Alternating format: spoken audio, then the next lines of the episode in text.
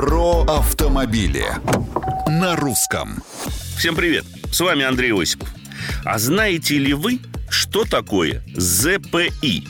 Не гадайте. Это знак переменной информации или попросту электронное табло, указывающее действующий скоростной лимит на конкретном участке дороги.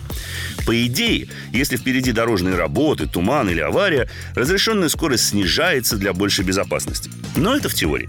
А на практике такие ЗПИ часто противоречат знакам стационарным и попросту нервируют водителей, которые видят, дорога-то нормальная. Ни тумана, ни прочих сложностей. Но кто-то, сидящий за сотню километров, посмотрел прогноз погоды и решил, что видимость ухудшилась. Скорость надо резко ограничить.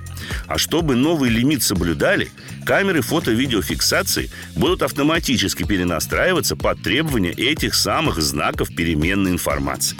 Собственно говоря, такое есть и сейчас. Но камеры приходится настраивать вручную. Теперь же, пока в тестовом режиме, одна камера фотографирует ваш автомобиль ровно под рампой, чтобы был виден номер и показания знака переменной информации, а следующая камера после знака, метров 30-50, фиксирует, соблюдаете ли вы ограничения или нет. По мне, так все это выглядит очередным способом облегчать кошельки водителей.